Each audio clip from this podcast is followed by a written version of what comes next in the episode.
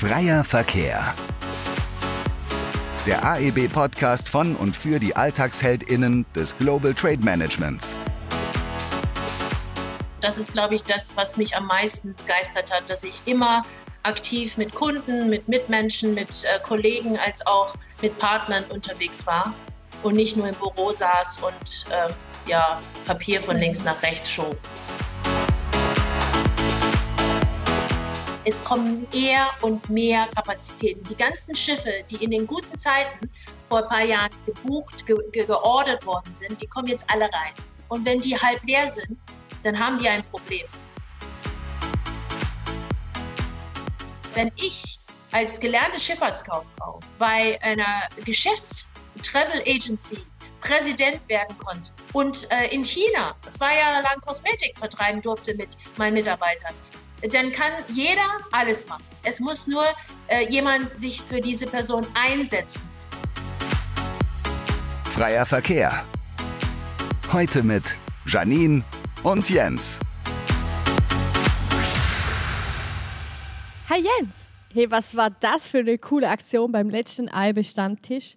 Unsere erste Live-Podcast-Aufnahme mit Publikum ist jetzt im Kasten. Hi Janine, ja, das war wirklich Aufregung pur. Also meine Hände zittern immer noch und ähm, schon komisch, jetzt im Nachhinein so unser Intro einzusprechen und das jetzt aufzunehmen. Ja, schon ein bisschen. Aber das Gespräch kam, glaube ich, richtig gut an. Das erste oder das direkte Feedback war eigentlich durchwegs positiv. Und das, obwohl es eigentlich nicht so ein klassisches Global Trade oder Zollthema war, über das wir eigentlich gesprochen haben. Ja, das stimmt. Aber ganz ehrlich, das wundert mich eigentlich nicht bei dem Gast, den wir begrüßen durften, Kai Chan von der Spedition ISS Global Forwarding. Sie hat einfach so viele tolle Geschichten zu erzählen und konnte so viele Impulse liefern. Ist einfach so eine tolle Person. Also, das war einfach klasse. Also, zum Beispiel, als sie berichtete, wie sie überhaupt zur Logistik gekommen ist mit ihrer Ausbildung zur Schifffahrtskauffrau und ähm, was sie da erlebt ah, hat. Jens, stopp! die Zuhörer sollen doch selber den Podcast hören und sich die ganze Folge anhören. Nicht zu viel verraten, Spannung hochhalten. Auf jeden Fall, das hast du recht, ja. Ja, aber dann also nochmal nachträglich. Ähm, herzlich willkommen, Kai Chan. Genau, und dann hören wir uns mal an, äh, wer das ist und ein Spieler ab, würde ich sagen. Sie kommt aus der Logistik, sie lebt die Logistik und sie liebt die Logistik. Kai Chan ist seit mehr als 30 Jahren in der Welt der globalen Warenströme erfolgreich unterwegs. Die Basis für diese Karriere legte sie in den 90er Jahren mit einer Ausbildung zur Schifffahrtskauffrau in Bremen. Im Anschluss bewegte Kai lange Jahre Waren und Menschen für DHL Freight, ehe sie nach Führungsrollen bei einem Travel Management und bei einem Luxushandelsunternehmen zur internationalen Spedition ISS Global Forwarding wechselte. Dort verantwortet sie seit zwei Jahren den Aufbau des weltweiten Seefrachtgeschäfts. Neben dem Logistikbusiness engagiert sich Kai ehrenamtlich als Mentorin und unterstützt Frauen bei ihrer Karriere durch die Plattform She Brilliance. Sie lebt und arbeitet in Singapur, wo sie vor einiger Zeit auch die lokale Regionalgruppe der Bundesvereinigung Logistik ins Leben rief. Kai, wir freuen uns sehr, dich als Gast zu begrüßen. Ja, herzlich willkommen. ja, herzlich willkommen, Kai. Schön, dass du da bist. Hallo, vielen Dank. Ja, Kai, äh, wir haben es gerade gehört, ähm, dein Start in die Welt der globalen Warenströme war Anfang der 90er, eine Ausbildung zur Schifffahrtskauffrau. Und ich muss ehrlich sagen, ich, ich kenne niemanden, der diese Ausbildung gemacht hat. Und ich bin da ein bisschen blank und ich habe äh, keine Ahnung, was man da so macht. Und ähm, wie kam es denn dazu? Also ich bin ja in Hongkong geboren. Meine Eltern sind dann, ähm, als ich ein Jahr alt war, nach Deutschland gezogen. Wir sind in Hamburg gelandet. Und ähm, ich weiß nicht, ich glaube, der Hamburger Flair, die, die, die Kai, äh, Seefracht, äh, Schiffe, es war von klein auf schon mein Interesse, obwohl ich gar nicht wusste, dass es da einen Beruf gibt. Und dann sind wir den, nach Niedersachsen gezogen und als ich dann mein Abitur äh, gemacht habe, hat man mich gefragt, was willst du eigentlich mal studieren? Und ich gesagt, ich möchte nicht studieren, ich möchte in die weite Welt, ich möchte was Internationales machen und habe das mit Studium gar nicht so ver verbinden können. Und dann hat mir einer gesagt, du kannst entweder in die Luft oder an die See. Und da habe ich gesagt, die See hört sich gut an. Und dann habe ich mich halt beworben. Ich habe mich bei mehreren Reedereien beworben und die erste Reederei, die mich eingeladen hat, da bin ich dann auch geblieben. Also das war dann quasi so etwas wie Liebe auf den ersten Blick, oder? Das ist so meine Art. Ähm, wenn mir was gefällt, bin ich relativ loyal und bleib dabei. So bin ich dann bei Senatorlinie zur Schifffahrtskauffrau ausgebildet worden. Und ähm, dann durchläuft man, glaube ich, zehn, nee, nicht glaube ich, weiß ich, zehn verschiedene Abteilungen. Ganz aufregend. Man lernt alles. Ähm, so in drei Monaten weiß man, wie man morsen muss mit den Kapitänen auf den Schiffen, äh, wie man Trade Lane, Import, Export, wie man mit Amerikanern, Asiaten und auch Europäern kommuniziert. Und das ist so in zweieinhalb Jahren für mich so die, der Schnelldurchlauf einer Schifffahrtskauffrau-Ausbildung gewesen. Und ich kann es jedem nur empfehlen. Es ist eine ganz tolle Zeit gewesen. Warst du in der Zeit auch auf dem Schiff oder war das alles am Land? Ha, super Frage. Ähm, ich wollte natürlich immer, ich bin immer so diejenige, die immer alles erfahren möchte und nicht nur so theoretisch im Büro sitzen. Und ähm, na, damals gab es doch gar keinen, keinen Laptop und keinen Computer. Es gab diesen schwarzen Screen mit, gelb, mit grünen Schriftzeichen drauf. Ähm, kennt heute wahrscheinlich keiner mehr von euch. Ähm, aber einmal hat man mich gefragt, möchtest du denn einmal auch mal mit, mitreisen? Ich sag sofort.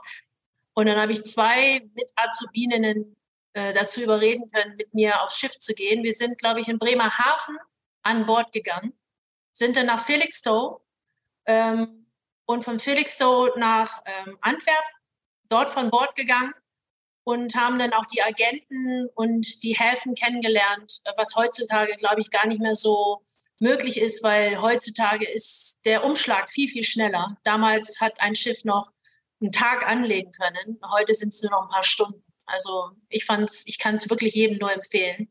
Ich war nie seekrank, bin es heute noch nicht. Meine zwei Mitazubinen waren schrecklich seekrank, oh äh, haben, haben, ihre Kajüte nicht verlassen, aber ich fand es toll. Wie lange wart ihr da unterwegs? Äh, eine Woche. Eine gute Woche. Also ich glaube so fünfeinhalb Tage. Ich fand es viel zu kurz. Die Mädels fanden es viel zu, viel zu lange, aber ja, guter Kompromiss. Und die Ausbildung generell, hat dir die gefallen? Also du hast gesagt, du würdest es jedem empfehlen eigentlich. Also du würdest wieder so starten und hast viel mitgenommen. Ja, also ich kenne ja ein paar Firmen im Ausland, äh, speziell auch hier in Asien, Singapur, äh, meistens deutsche Firmen, die dann auch so eine Ausbildung ähm, anbieten an die, an die jeweiligen Jugendlichen hier im Lande.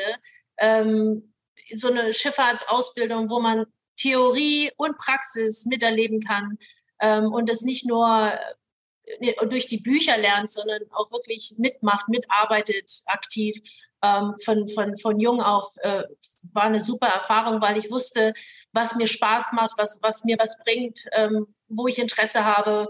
Und ähm, ich habe es Morsen bis heute nicht gekonnt und nicht gelernt. Ähm, also gewisse Dinge lagen mir und gewisse Dinge einfach nicht. Und das weiß man dann damals, wusste man damals dann schon. Und Morsen war tatsächlich ein, ein Bestandteil der Ausbildung? Ja, also da saß, cool. da waren so drei Kapitäne, die nicht mehr äh, aufs Schiff gegangen sind. Die waren dann so unter sich in einem, in einem Büro und die haben dann so mit der Crew an Bord äh, gemorst und gesprochen sozusagen, äh, weil so Internet, äh, Mobile Phone, WhatsApp und Wi-Fi und so, das gab es damals. Also ich, ich finde mich eigentlich immer noch ziemlich knackig, aber damals, das ist schon lange her, gab es also alles nicht. Deswegen weiß man heutzutage gar nicht. Ja, sehr cool, sehr beeindruckend. Ja, und ja. du bist der Logistik aber treu geblieben. Ich glaube, du bist dann zu Danzas und dann zu DHL und bist dann vom Operativen, vom wahrscheinlich hat man bei so einer Ausbildung ja auch wirklich hands-on geschafft, immer mehr in Führungsaufgaben reingewachsen. Ähm, was war das für eine Erfahrung? Naja, also ich sag's mal so, manches konnte man ja selber leiten, indem man eine Entscheidung macht. Aber vieles ist natürlich auch ganz ehrlich Glückssache. Ähm, als ich meine Ausbildung äh, abgeschlossen habe, ähm, wurde mir sofort von der ähm, Geschäftsleitung angeboten, in, in das Büro nach Hongkong zu ziehen, von Bremen nach Hongkong. Und das war gleich nach der Ausbildung. Ich habe sofort zugeschlagen, weil ich gesagt habe, Deswegen bin ich ja in die Reederei, in die Schifffahrt gegangen, um internationales Business zu machen. Und dann bin ich, habe ich meinen Koffer gepackt und bin gegangen. Ich wusste nicht, wohin ich, wo ich wohnen sollte und all diese abgeklärten äh, Diskussionen, die man heutzutage vorher macht, habe ich einfach gesagt, ich vertraue meiner Firma, ich fliege jetzt mal rüber und dann fange ich mal an. Es hat auch geklappt, weil ich natürlich auch Familie in Hongkong hatte, die haben sich dann auch um mich gekümmert, aber geschäftlich gesehen war das totales Neuland. Ich musste auch eine neue Sprache lernen. Chinesisch ist nicht das gleiche in allen Dialekten. Also ich spreche inzwischen drei davon, von 24. Aber es musste man alles lernen damals. Und ähm, die Firma, für die ich gearbeitet habe, die gibt es heute nicht mehr. Die wurde fusioniert, übernommen und ähm, zerschlagen inzwischen in den letzten 30 Jahren. Und ähm, dann bin ich zu einem Kunden übergewechselt. Der Kunde, ich habe damals äh, deutsche Speditionen betreut, weil mein Deutsch gut genug war ähm, und habe dann halt immer äh, versucht zu vermitteln zwischen Reederei und Spedition. Und dann hat eine Spedition zu mir gesagt, wissen Sie was, Frau Chan, kommen Sie doch einfach rüber zu uns und werden Sie Trade Lane Manager. Was ist das denn, habe ich gesagt. Und dann wurde mir beigebracht, wie man Luftfracht LCL, äh, FCL, Import, Export, alles so ähm, lernt und verkauft und begreift. Und äh, dann wurde ich halt äh, zuständig, äh, basierend in Hongkong, für alle deutschsprachigen Länder, damit unsere Kunden auf beiden Seiten betreut werden konnten. Wow, ja. Wow, ja. Fällt mir auch nicht mehr dazu ein. Wahnsinn. Also du hast ja da verschiedene Stationen auch durcherlebt. Du hast dann auch noch kurz einen Ausflug. War das, da bin ich jetzt nicht sicher, war das äh, dazwischen in Reisekonzern und Luxus?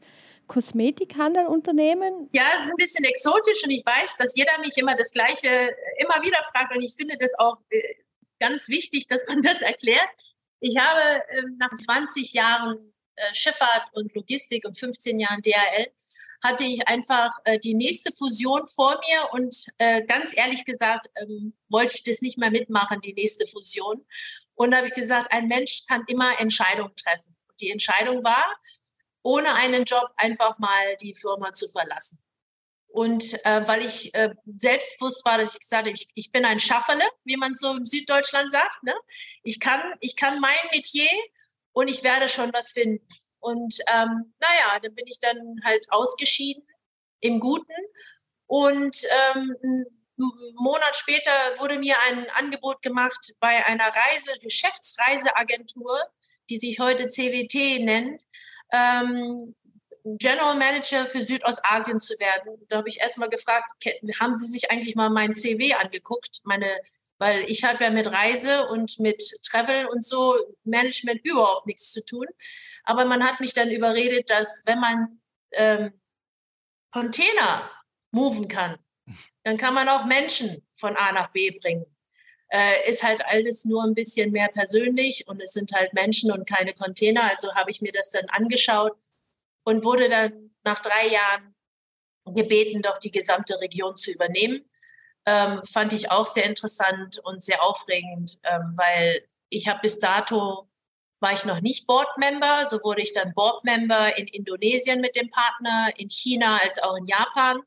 Wir hatten sechs Wholly Owned und 16 Partner und äh, das war schon eine sehr interessante Aufgabe mit sehr viel Kontakt zu Menschen und das ist, glaube ich, das, was mich am meisten begeistert hat, dass ich immer aktiv mit Kunden, mit Mitmenschen, mit äh, Kollegen als auch mit Partnern unterwegs war und nicht nur im Büro saß und ähm, ja, Papier von mhm. links nach rechts schob. Also unter diesen Umständen klingt der Wechsel von, ich sage jetzt mal, der Gütermobilität zur Menschenmobilität eigentlich ganz logisch. Wie bist du dann aber zu einem Beauty-Handelsunternehmen gekommen? Ach so, die Kosmetik. Also ich habe äh, dann ein ein sehr interessantes Angebot bekommen. Ähm, und ich bin ja, wie gesagt, sehr loyal, aber äh, die, die, die Reiseindustrie ähm, ging an meine Gesundheit, weil ich musste auch selber sehr viel reisen. Ich war dann 200 Tage im Jahr unterwegs, meistens über See und äh, immer so zwölf bis 18 Stunden geflogen und immer nur unterwegs zu sein, äh, musste ich dann auch mal zugeben. Und man kann ja auch mal seine Schwächen zugeben, hat mein Körper einfach nicht mehr mitgemacht. Und ähm, der, wenn man, wenn es an die Gesundheit geht, sollte man seine Grenzen wissen. Also hat man mir mal ein Angebot gemacht von einem Bekannten von mir, der hier Gruppen-CEO bei einer Beauty- und Luxury Distribution Company ist, ob ich für den nicht einfach in Shanghai zwei Jahre lang das Büro aufbauen kann, ähm, Mitarbeiter zu finden, das, äh, die Struktur einzupflegen. Und für zwei Jahre habe ich gesagt, kann ich gerne mein, mein geliebtes Singapur verlassen und nach Shanghai gehen, wo meine Eltern original auch herkommen. Also habe ich so Back to the Roots ein bisschen, habe mein Shanghainesisch äh, verbessern können, da alle meine Mitarbeiter lokal waren. Und bin dann ähm, kurz vor Corona, äh, an, äh, an, an, wie sagt man, Annoncierung im Januar 2020 wieder nach Singapur zurückgekommen. Da waren die zwei Jahre zu Ende. Das war dann so ein bisschen auch das Back to the Roots eigentlich dann, weil 2020 hast du, glaube ich, bei ISS Global Forwarding auch angefangen und quasi wieder in die Logistik äh, zurückgefunden. Und das ist ja auch das Thema, wo wir heute vor allem ähm, drüber sprechen wollen, wie denn das geklappt hat, äh, wie man so ein Seefrachtgeschäft in Corona-Zeiten für ein Speditions-Newcomer ISS aufbaut. Und bevor wir da tiefer einsteigen, ähm, wir haben immer bei Freier Verkehr, bei unserem Podcast, so eine Fragerunde, Standardfrage, entweder oder Fragerunde. Und ähm, immer mit der Bitte, die ähm, Fragen kurz zu beantworten. Und die, die erste Frage wäre eigentlich gleich direkt: äh, Bist du bereit? Ja. Wunderbar, weil dann, Janine, äh, starte doch gerne. ah, ja. Äh, ja, da kommen wir gerade zum Thema. Singapur oder Bremen? Singapur. Wie überraschend. Echt besser als Bremen. Hoffentlich ist keiner aus Bremen da, aber ja. Ähm, ich liebe Bremen, aber Singapur. ähm, da hattet ihr ja lange Lockdown in Singapur ähm, und auch relativ strikten äh, Lockdown. Wir haben auch ein Büro in Singapur und haben so ein bisschen mitbekommen, dass es teilweise wirklich anstrengend war. Ähm, wie hast du das erlebt? Also ähm, hast du in der Zeit das Homeoffice lieben gelernt oder bist du doch lieber so ein Büromensch? Ein absoluter Büromensch. Ich, ich, ich liebe die Freiheit, äh, entscheiden zu können, von zu Hause arbeiten zu können, wenn es sein muss. Äh, aus, aus zeitlichen Gründen, aus was für immer Gründen. Aber ich bin ein Mensch-Mensch. Ich muss ins Büro und wenn da nur, wenn da nur drei Leute sitzen, ich freue mich so, diese drei Leute zu sehen und mit denen zu interagieren, mit denen vielleicht ein Brötchen zu essen oder mit einem Kaffee zu trinken und über ihre Probleme und meine Probleme oder sonst welche, welche Probleme zu reden oder auch nur Ereignisse zu reden das kann ich nicht zu Hause. Da ist niemand zu Hause, mit dem ich, äh, ja, also ich finde schon Büro besser. Du hast einen sehr internationalen Job auch, äh, mit vielen verschiedenen Zeitzonen, wie jetzt auch hier im Podcast. Also bei, in Deutschland ist jetzt irgendwie halb zwölf, hier ist halb sechs. Ähm, ja, wie startest du in den Tag? Lieber früher Vogel oder eher Nachteule? Wenn ich mit Amerika mich unterhalten muss, äh, was ich natürlich auch gern tue, aber nicht so oft muss, dann ähm, äh, mache ich es früh, lieber früh als spät in der Nacht. Äh, aber ansonsten starte ich so gegen neun, halb zehn in den Tag und mache meistens äh, acht, halb neun, neun den Laden wieder zu. Äh, bin also Nachtvogel, mehr als ein Frühvogel. Okay, Sehr gut. Und trotzdem die Frage, äh, Tee oder Kaffee? Brauchst du einen Kaffee zum Start dann um neun, halb zehn oder wie sieht es aus? Immer Kaffee. Immer Kaffee. Jegliche Art von Kaffee. Immer nur Kaffee. Ich fühl's. Gut, klasse. Die freie Verkehr-Fragerunde hast du souverän absolviert. Von daher können wir direkt einsteigen mit unserem Hauptthema. Ich denke, ähm, ja, Spedition, Startup, Newcomer, ISS. Ähm, ja, wer seid ihr? Ja, also ISS Global Forwarding ähm, ist gerade vier Jahre alt geworden. Es gab ein Büro in Dubai, UAE, und äh, wir gehören der Holding ICD. ICD steht für Investment Corporation Dubai. Diese Holding äh, hat auch eine Schwesterholding und diese Schwesterholding kennt in der Logistik vielleicht noch mehr, ist die DP World, Dubai Port World. Äh, diese Dubai World World Holding ist allein, alleinstehend, aber beide Holdings äh, gehören ähm, äh, dem Land Dubai an. Das heißt, ähm, unser Scheich, His Royal Highness ähm, Ahmed Maktoum ist sozusagen unser Chairman und mein CEO, der mich zurück in die Logistik gebracht hat, äh, Anfang 2020, der ist dann sozusagen unser äh, CEO, globaler CEO. Und die hatten eine Idee damals aus der kleinen lokalen Spedition, die eigentlich niemand so richtig beachtet hatte. Entweder schließen wir den Laden oder wir machen den global. Und, ähm, und da gibt's halt nur zwei Arten bei meinem Chef. Ähm, entweder fusioniert man, ähm, man, man kauft äh, eine Firma, so wie zum Beispiel DSV Panalpina gekauft hat.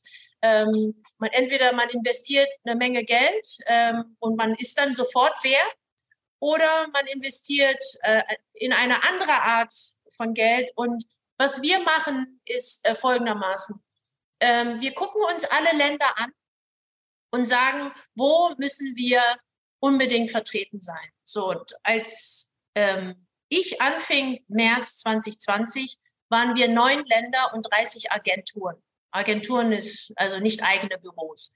Und heute, zweieinhalb Jahre später, sind wir 25 Länder und zehn Agenturen. Wow, wie habt ihr das geschafft? Also wie seid ihr dabei vorgegangen? In manchen Ländern sind wir reingegangen und haben geguckt, wer ist denn hier eine, eine, eine Firma, die zwei Probleme haben oder Challenges, ja, Probleme haben. Das eine ist, sie haben ein, ein gutes Unternehmen, ein gutes kleines Unternehmen von 20, 25, 30 Leuten und aber der Eigentümer, der alleinige Eigentümer hat keine Nachfahren. Kein, kein, niemand, der den Laden übernimmt.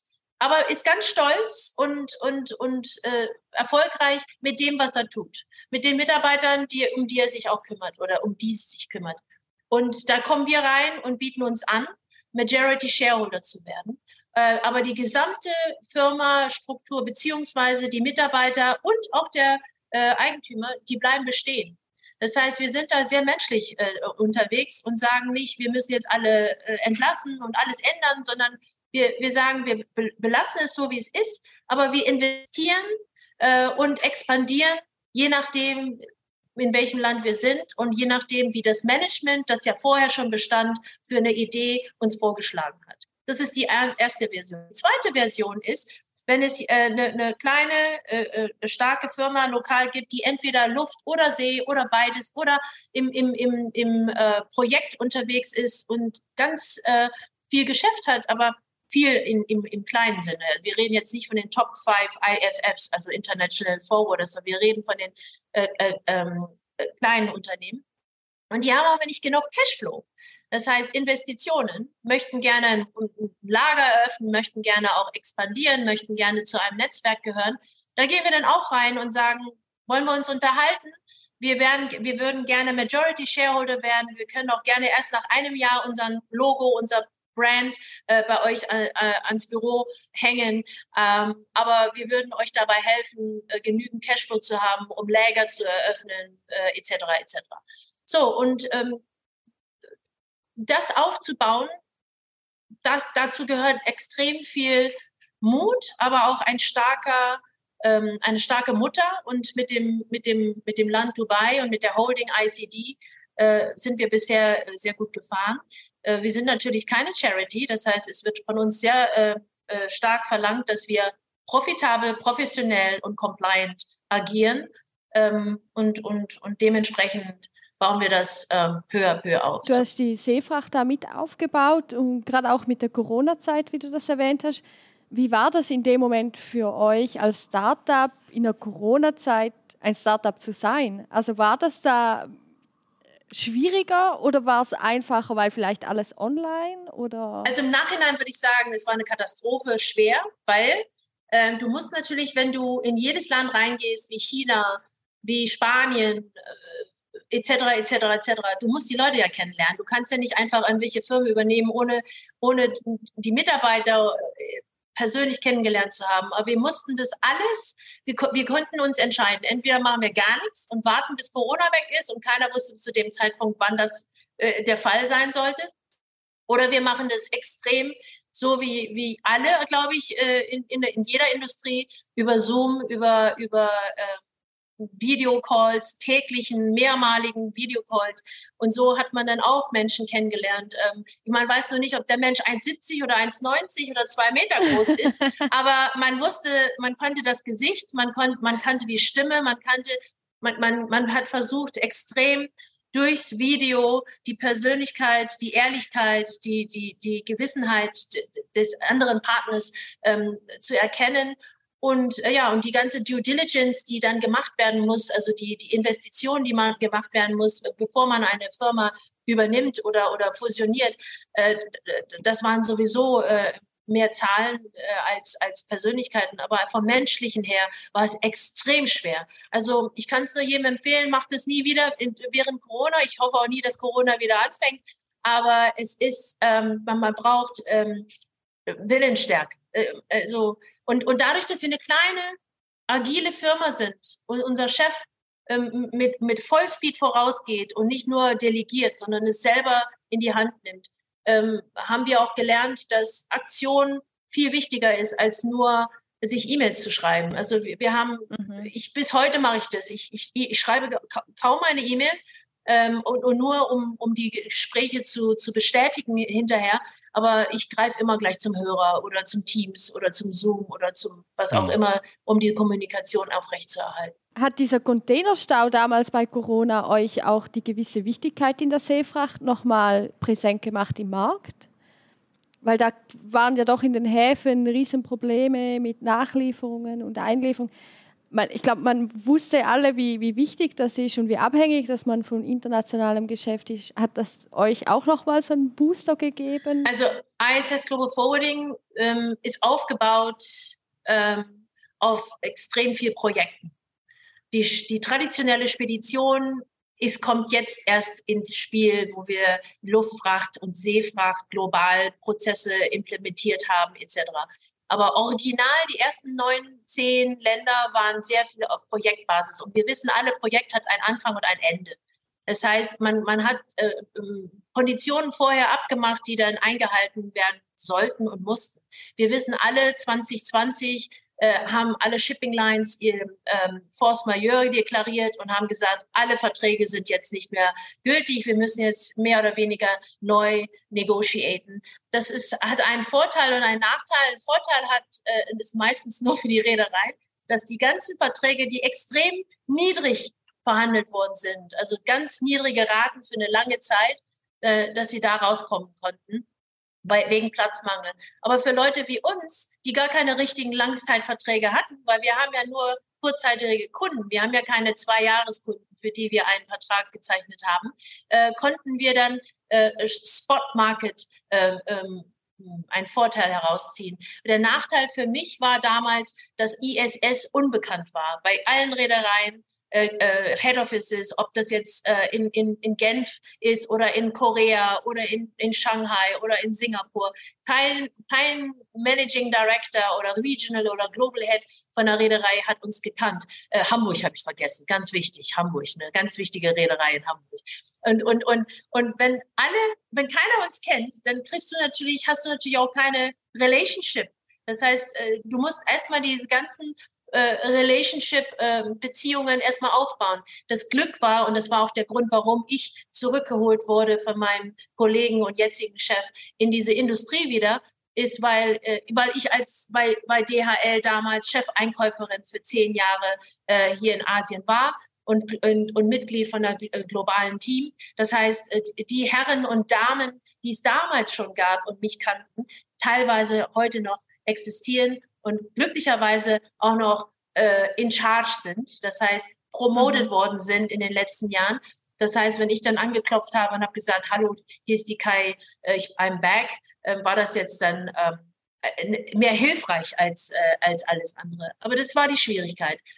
Für uns erstmal die ganzen Verträge in, der, in der Zeit, wo keiner Platz hatte und die Raten bei fünfstellig waren, ähm, da einen Vorteil rauszuziehen. Das war sicherlich herausfordernd. Ich wollte gerade sagen, die Kapazitäten waren ja eigentlich da. Also irgendwie einen Platz für einen Container zu finden, äh, das für Kunden zu organisieren, ist sicherlich eine riesen Herausforderung gewesen.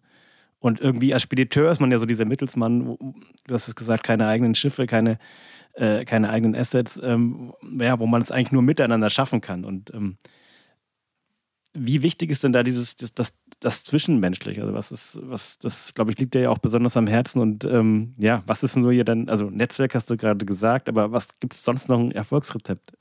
Also ich würde, ich würde sagen, es liegt in der Natur von mir, dass ich extrem kommunikativ bin. Das heißt, von morgens um acht, wenn ich aufwache, die erste WhatsApp äh, um neun, weil ich die Leute nicht nerven will, rufe ich dann den ersten Koreaner an von der Shipping Line und sage, hallo, hallo, ich äh, äh, habe nächste Woche einen Termin bei euch. Ähm, wir sind äh, permanent, ständig unseren Partnern präsent. Äh, in der Zeit, als Corona war, habe ich denen immer Kuchen geschickt. Ja, äh, weil, weil, weil wir uns nicht sehen konnten. Selbst gebacken? Nee, ich habe eine Freundin, die backt super. okay. Ja, und äh, das ist dann auch so meine, mein, mein, mein Laufprojekt.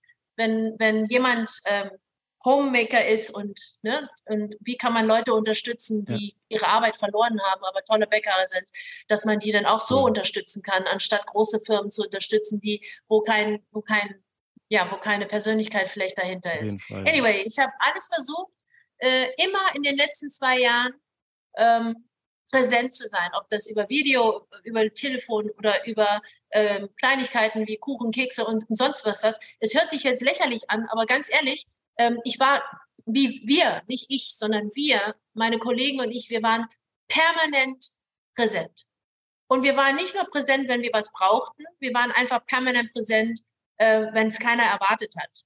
Ja, äh, und, und, und ich glaube, das ist am allerwichtigsten, dass die Leute auch merken, wir meinen das ernst miteinander und wir sind hier nicht opportunistisch unterwegs, nur wenn wir euch brauchen, rufe ich euch an, sondern wir sind interessiert an einer Partnerschaft und dann müssen wir halt zusehen, welche Trade Lanes, also welche Port Pairs, von wo nach wo, was für Geschäfte, was für äh, ähm, äh, Services wollen wir benutzen, weil wir, wir kennen sie ja alle, wir haben vier große oder drei große Alliances. Und jede Alliance möchte gerne äh, ihren Vorteil rausziehen. Und, und, und, und da muss man halt das gut balancieren, mit in welcher von den drei Alliances äh, möchte man mit welchem Partner am, am engsten zusammenarbeiten und darauf sich fokussieren. Ich glaube, das war, was mich in den letzten zwei, zweieinhalb Jahren über Wasser gehalten hat. Aber ich glaube, das verschafft ja auch das gewisse Vertrauen dann auch oder dieses Persönliche im Unpersönlichen, wenn man irgendwie so diese Beziehung dann auch zu den Kunden hat. Ich glaube, eben diese Nähe ist, glaube schon auch ganz wichtig gewesen. Man kann sich auf Leute verlassen, man kann sie anrufen, wenn was Not am Mann ist.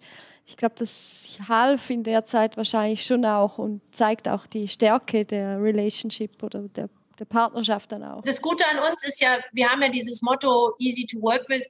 Äh, und das ist nicht so ein, so, wir haben kein Marketing-Department, by the way. Also wir haben, wir sind, wir, wir haben noch, wir haben da noch nicht investiert dran. Und wir machen alle Multitasking. Das heißt, ich bin so ein bisschen auch der Chief Entertainment Officer.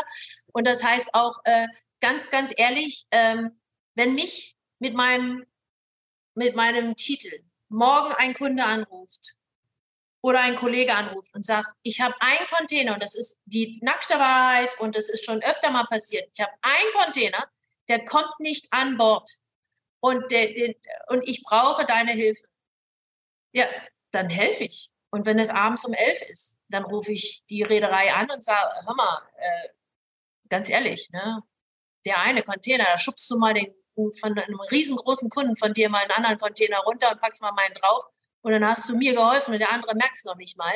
Also wenn man das und wenn man da sich zu schade für ist und wenn man da sich nicht einsetzt und dann sagt, nee, du hast einen Key Account Manager und nur der kann dich betreuen oder nee, äh, und das macht nur die Operation oder so. Ich finde, da, da, da merkt man als Kunde auch, wie ernst man genommen wird. Absolut. Und, und vor allen Dingen ein Container, da, da, da, da denken manche Leute, sag mal, hast du nichts Besseres zu tun? Aber für denjenigen, da brennt die Hütte, wenn dieser Container nicht drauf geht. Ne? Also, also ich finde, da sollte man das nicht ver, ver, ver, verkleinern, wenn man, wenn man dann solche Mega. Probleme lösen darf. Mhm. Cool.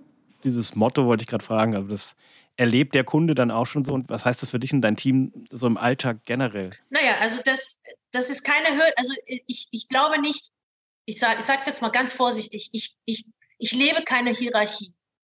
Für mich ist jeder Mensch und wenn wenn ich, wenn meine Mitarbeiter unterwegs sind, was sie jetzt gerade zum Beispiel sind. Ich habe die, meine zwei Mitarbeiter habe ich jetzt mal zusammengepackt und nach Thailand und Vietnam geschickt und habe gesagt, besucht mal alle Reedereien vor Ort mit den, mit den, mit den Büros vor Ort, weil es Jahresende ist und, und es ist wichtig.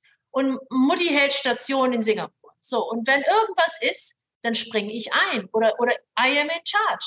Das heißt, äh, jeder hilft jedem äh, und ist immer da, und äh, ob das jetzt ein Kunde ist oder ob das jetzt eine Reederei ist oder ob das jetzt ein Land ist, das Hilfe braucht, da warten wir nicht drauf, dass derjenige, der eigentlich dafür zuständig ist, weil der, weil der diese Designation hat, zurück ist und dann die, die Lösung bietet, sondern jeder Mensch vor Ort, der, der das äh, lösen kann, der löst es einfach. Also dieses Aufeinander warten und gucken, ob man dann auch dieses Gefrage, äh, äh darf ich da mal anrufen? Das gibt es bei mir nicht. Äh, ich ich habe allen meinen Kollegen und Mitarbeitern äh, alle Kontakte weitergegeben. Natürlich ruft man jetzt nicht den CEO gleich von jeder Firma an, wenn, sie, wenn irgendwas ist. Aber man, weiß, man hat immer Zugriff darauf und man kann immer, ähm, man kann immer sagen, on behalf of Tai Chan äh, brauche ich mal deine Hilfe. Und, und, mhm. und, und das finde ich einfach wichtig, dass diese Hürden äh, speziell in der heutigen Zeit, wo alles so schnell sein muss, äh, dass man da ähm, ruhig bleibt, aber immer lösungsbedacht ist und nicht immer nur denkt, was ist jetzt das Problem, sondern man denkt, was ist jetzt die Lösung? Und darauf sich konzentriert. Weil ansonsten ist der Tag vorbei und man hat immer noch nicht die Lösung gebracht. Also ihr lebt das auch untereinander, also im Team sozusagen. Dieses Easy to do Business Wolf ist nicht nur ein Marketing-Claim, auch wenn ihr kein Marketing habt, zum, Kunden, zum, Kunden, gegenüber, sondern halt auch wirklich auch als Team gedacht. Ja. Nee, genau, ganz genau. Und ich stand auch schon mal, und ich, ich glaube, manche von euch, die kennen mich besser, ich stand auch schon mal drei Stunden lang äh, hier in Changi Air Cargo äh, äh Warehouse äh, äh, und habe einem Kunden gezeigt äh, oder beigestanden, wie sie ihre Ware versucht hat, auseinander zu klamüsern weil sie das unbedingt wollte. Und da habe ich nicht gefragt, warum machst du das jetzt, sondern gesagt, komm, ich gehe da jetzt mit dir hin, weil, äh, weil sie neu in Singapur ist, weil sie ein bisschen hilflos ist und es war keiner da, weil jeder irgendwie in einem anderen Meeting war, bin ich da hingegangen, drei Stunden. Ich habe geschwitzt wie Otto, aber es war toll. Ich habe mich, ich habe mich, äh, man, man, man, man muss ja auch mal seinen Eigenwert mal wieder äh, erfahren und nicht nur äh, das, äh, das Wegdelegieren. Sehr cool, sehr coole Einstellung auch, also echt auch mal selber Hand anlegen, finde ich echt cool, die Erfahrung machen. also man sagt mir inzwischen, Kai, du kannst von dem Meeting jetzt mal wegbleiben. Und dann sage ich, okay. Wenn man Danke. mir das sagt, dann weiß ich Bescheid. Dann weiß ich, dass ich dann wahrscheinlich zu dominant bin oder, oder zu viel rede. Ja, das motiviert halt auch andere vielleicht auch. Ja. Also ziehst die Leute ja auch mit und motivierst die auch mal vielleicht Hand anzulegen. Also ich glaube, diese Art kommt schon auch rüber und multipliziert sich ja dann auch. Und ich glaube, die letzte Zeit, wir, haben uns jetzt gerade schon auch ein bisschen angeschnitten, war ja eine schwierige Zeit, jetzt abgesehen von Corona kamen auch ja die gestiegenen Frachten, die Raten, die fallenden Kapazitäten. Wie seid ihr damit umgegangen? Oder was, was habt ihr auch für Tipps vielleicht ganz generell für, für Unternehmen, für Verlader? ich bin ja 30 Jahre in der Logistik und davon war ich vielleicht mal ein paar Jahre pausiert, aber ich habe den, den Draht zu der Logistik nie verloren. Auch nicht zu meinen ehemaligen Kollegen in der ersten Firma, wo ich war. Ähm, und ich kann immer nur drauf pochen. Ähm, früher war der Verlader oder der Shipper war der, der King. Und da hieß es äh, billig, billig, billig. Ne? Also schnell und billig wie kann ich Raten so runterdrücken, dass meine dass die, Transport, die Transportkosten von meinem gesamten Warenwert die niedrigsten sind. Und das ist ja auch legitim. Das muss man ja auch verstehen, warum das äh, äh, wichtig ist. Nur hat man jetzt auch gemerkt, äh, wir leben ja in einer Welt, wo jetzt alles etwas äh, in der Schieflage ist. Ich sage, äh, man muss wirklich zusehen, dass man identifiziert, welcher Partner für einen wichtig ist. Also es gibt 20 Shipping Lines, äh, internationale Shipping Lines in der Welt. Und davon gibt's, äh, würde ich mal für uns bei der ISS, ISS Global Forwarding, würde ich mal sagen, eine Handvoll Partner, die einen ernst nehmen, weil sie glauben, weil sie daran glauben, dass wir wachsen. Und wir wachsen Jahr und Jahr. Äh, aber wir haben das bisher nicht so kommuniziert wie andere, weil wir halt auch kein Marketing haben. Aber man, man sieht es dann schon, dass die Partner, mit denen man zwei Jahre lang Corona durchgemacht hat, dass die dann einen anrufen und sagen, hilf uns doch mal auch mal bitte, weil wir sind jetzt nicht mehr so voll. Und was können wir für euch tun? Und diese, diese Offenheit und Ehrlichkeit zu erleben, das muss man sich hart erarbeiten. Das kann man nicht einfach so verlangen. Ich will jetzt mal ganz vorsichtig sein. Ich bin ja, wie ihr jetzt vielleicht gemerkt habt, eine Frohnatur. Ne? Also ich komme nicht aus Gölle, aber ich bin trotzdem eine Frohnatur. Und ähm, ich sehe immer das Positive in allem. Äh, und vielleicht kann man naiv nennen, aber ich bin sehr gut gefahren bis dato. Und ich, ich möchte einfach immer vorausschauen und sagen, welche Reederei, welcher Partner ähm, hat dann in, in, in 2023 und 2024 noch mehr Kapazitäten reinkommen. Weil wir wissen ja alle, die in der Schifffahrt sind, es kommen eher und mehr Kapazitäten. Die ganzen Schiffe, die in den guten Zeiten vor ein paar Jahren gebucht, ge ge geordert worden sind, die kommen jetzt alle rein. Ja, also und die 25.000 TU-Schiffe, die werden uns hier vor Ort, hier in Singapur auch, äh, äh, äh dastehen. Und wenn die halb leer sind, dann haben die ein Problem. So, und folgedessen muss man halt jetzt auch mal gucken, sich nicht nur auf die großen äh, äh, internationalen äh, Speditionen verlassen, sondern auch die kleineren wie uns, die Mittelständler sozusagen ernst zu nehmen und ähm, hinzusetzen und Verträge abzuschließen, die man auch beidseitig dann auch einhalten muss. Ne? Also diese, ich sage es im Englischen immer, Ethic and Transparency ist, ist, ist key. Ne? Äh, und ich habe auch schon auf beiden Seiten mal gesessen, wo, wo dann viel mehr angegeben wurde, als es eigentlich war, oder viel niedriger gefordert wurde, als es nötig war. Und ich glaube, immer die Mitte ist, ist, ein, ist ein guter Kompromiss, um, um stabil voranzukommen. Mhm. Du hast schon so ein bisschen angedeutet, ähm, wie sich der Seefrachtmarkt entwickelt mit den Kapazitäten, dass Schiffe, neue Schiffe auf den Markt kommen. Ähm, vielleicht so einen kleinen Blick in die Glaskugel. Wie wird sich der Markt generell entwickeln? Worauf müssen sich vor allem Verlader einstellen? Also momentan heißt es von den meisten Reedereien Open Space.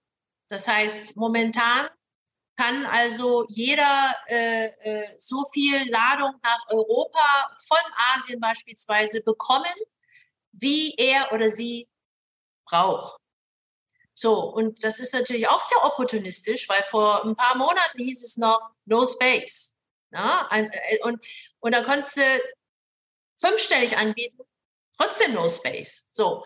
Und jetzt heißt es Open Space. Und das ist genau der Punkt, wo ich sage, ich schicke meine eigenen Leute mit, ich selbst auch, 24 Stunden immer rumherum, damit ich weiß, aus welchem Land welcher Räder gerade momentan ähm, äh, Hilfe oder, oder Ladung braucht.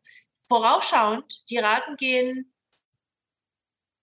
noch weiter äh, äh, runter. Ich wäre mal sehr vorsichtig, wie ich das jetzt ausdrücken möchte, weil äh, die Kapazitäten momentan nur zu weniger als 60 Prozent ausgelastet sind. So, das heißt, wir stehen kurz davor, äh, Blank Sailing zu haben. Das heißt, Blank Sailing heißt, wenn man, keine Ahnung, zehn Sailings in der Woche hatte oder im Monat hatte von A nach B und es, man es sieht in ein, zwei Monaten oder auch Forecast, dass da keine Auslastung kommt zu einem gewissen prozentualen Satz, äh, nimmt man dann diesen Service raus. Und ihr kennt das alle, wenn ihr reist, äh, fliegt. Ja, wir sollen ja alle nicht fliegen, aber wenn ihr fliegt irgendwo hin von A nach B, dann merkt ihr auch, dass gewisse Flüge nicht mehr existiert haben in den letzten zwei Jahren, weil die alle rausgenommen worden sind. Bei der Seefracht ist das nicht anders. So, und äh, ist es, ist es äh, sustainable? Also kann man damit so überleben? Nein, kann man nicht überleben. Und folgedessen ähm, gehen die Raten, glaube ich, bis Dezember noch weiter in den Keller. Äh, aber alle versuchen vor chinesisch Neujahr, das ist am 20. Januar, relativ früh dieses äh, nächstes Jahr, äh, so viel vorzukaufen, dass sie dann in, in, in gut in das, in das erste Quartal kommen, äh, was ich aber nicht glaube, dass das passiert. Äh, äh einfach aus dem Grund, weil ihr wisst ja, ihr sitzt ja in Deutschland ihr, oder in Europa, ihr wisst ja, wie die Kaufkraft momentan in Europa ist, äh, wie die Entwicklung der, der Wirtschaft momentan ist. GDP ist wieder da runtergestuft worden. Äh, Folgedessen ist die große Frage, ähm, was für Warenströme sollen denn jetzt noch von A nach B so intensiv weiter äh, verschifft werden, dass diese ganzen Kapazitäten, die, die da existieren und neu reinkommen, dass die alle ausgelastet werden sollen. Also ich glaube, wir müssen uns da alle noch ein bisschen äh, auf, auf eine, eine weitere Veränderung, äh, Reduzierung der, der Raten vorbereiten, weil äh, äh noch mehr Kapazitäten reinkommen. Mhm. Ne? Ja. Und auf Langzeit ein großes Schiff zu parken, äh, äh, tut keinem gut. Du bist ja nicht nur im ISS ähm, tätig, sondern auch im Mentoring-Bereich, vor allem bei She Brilliance. Ähm, ja, wir würden auch gerne da ein bisschen mehr noch dazu erfahren, so ein bisschen den Abstecher von der Seefracht dazu zu machen. Wie kam es dazu und was ist das vielleicht auch für eine Organisation, wo du da beigetreten bist oder mit involviert bist, Mitglied ja. bist, wie auch immer. Ja, ich, ich fühle mich eigentlich mehr als Mitgründerin, weil äh, an dem Tag, als es äh, gelauncht wurde, war, war, war ich dabei. Und ähm, man kann ja gerne was launchen, aber wenn es dann nicht überlebt, dann, äh, und ich bin halt eine der aktivsten Mitglieder. Es geht wirklich, Janine, es geht wirklich darum, äh, Schifffahrt, Spedition, allgemein Logistik wird immer so, hat so immer Geschmäckle. Das Geschmäckle ist, macht keinen Spaß, ist trocken und, und ist eine Männerdomäne. Und ich sage immer, Männer sind toll, aber wir Frauen sind auch genauso toll. Und folgedessen, wenn wir uns nicht engagieren und wenn wir uns nicht gemeinsam und gegenseitig Mut zu sprechen, da, sich, da mitzumachen und dabei zu sein und es auch zu verstehen, was jeder versteht, verstehen auch wir, dann kann man viel jammern, aber man muss auch was tun. She Brilliance ist einfach ein Movement für Fra Frauen. Äh, äh, da sind auch Männer dabei, die äh, Frauenversteher sind, ähm, wo, äh, wo, wenn jemand schüchtern ist, aber sehr, sehr engagiert und aber mehr machen möchte, dass wir einfach uns einsetzen. Also drei Sachen sind für mich sehr wichtig. Das eine ist äh, Mentoring. Das heißt, wenn jemand jemanden braucht, der mehr Erfahrung, andere Erfahrungen ähm, ähm, mitteilen möchte und zuhören möchte, dann ist das Mentoring. Ähm, Coaching, Coaching ist, wenn jemand zu mir kommt und sagt, in drei Monaten möchte ich äh, Geschäftsführer werden. Und dann sage ich, ja, drei Monate Geschäftsführer wird vielleicht ein bisschen hart, aber arbeiten wir gemeinsam dran. Weil ich war schon öfter mal Geschäftsführer. Wie kann man denn aus dir einen Geschäftsführer machen oder Geschäftsführerin? Äh, und das, das ist dann Coaching. Und das hat einen Anfang und ein Ende. Ähm, und dann äh, ist natürlich Sponsorship.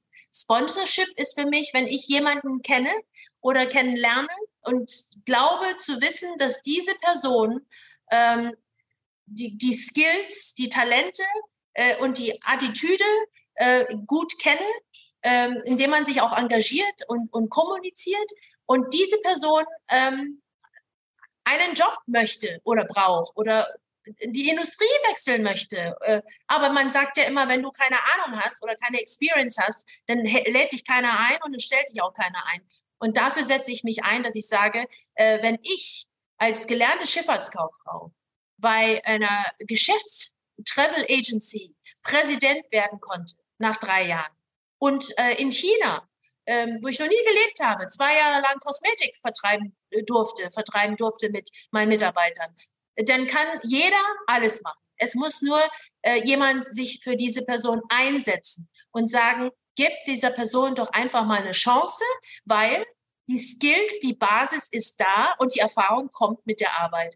Und das, sind, das ist das, was ich mache. Das, das ist so mein Passion-Projekt äh, neben der Arbeit. Und ich finde, äh, das, da freue ich mich immer drauf. Das ist dann, lasse ich auch alles und stehen für, weil äh, andere Leute haben andere Hobbys, Skifahren, Radeln oder Yoga.